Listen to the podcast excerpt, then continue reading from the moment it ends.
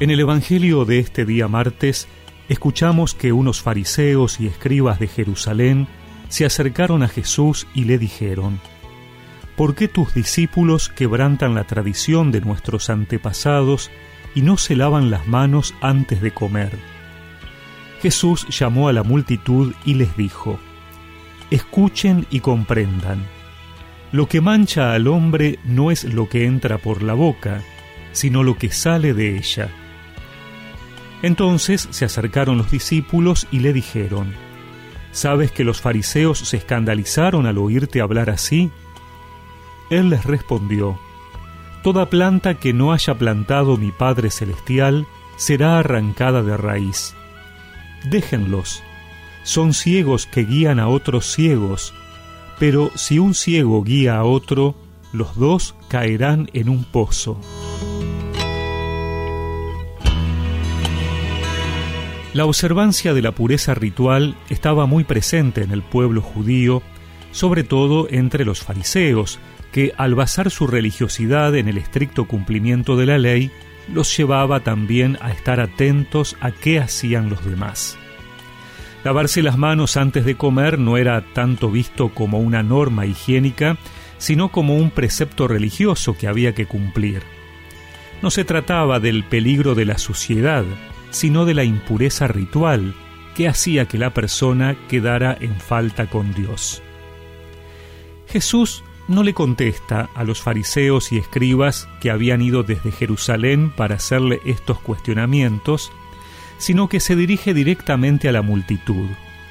Y a ellos les enseña que más importante es lo que está dentro del hombre, en su corazón, y que, en definitiva, es lo que puede hacer bueno o malos nuestros actos y así realmente agradar o no a Dios. En otro pasaje dirá que de la abundancia del corazón habla la boca. Jesús nos habla del peligro de disociar los ritos externos de nuestra vida interior. El problema de los fariseos es que ellos estaban más preocupados en los actos exteriores, pero en sus corazones faltaban los sentimientos de Dios, faltaba el amor, faltaba la misericordia, el perdón. Por ello les termina diciendo a sus discípulos que no los sigan. El Señor nos invita así a revisar nuestra vida religiosa. Si nuestras participaciones litúrgicas, si nuestro cumplimiento de los mandamientos, si nuestra oración y sacrificios están movidos por el amor a Dios y al prójimo, o se han transformado en un rito rutinario y vacío. Miremos más a nuestro interior y dejemos que Dios lo impregne de su presencia transformadora. Danos un corazón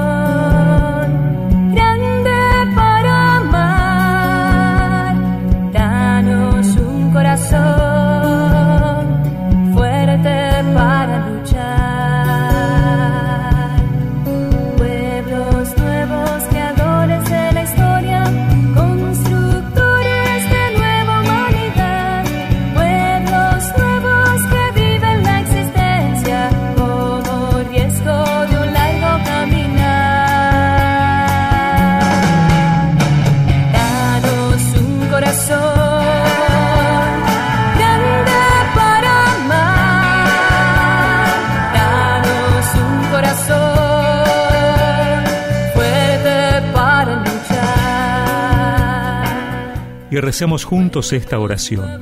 Señor, ayúdame a cuidar mi interior, mi corazón, donde tú miras y habitas. Amén. Y que la bendición de Dios Todopoderoso, del Padre, del Hijo y del Espíritu Santo los acompañe siempre.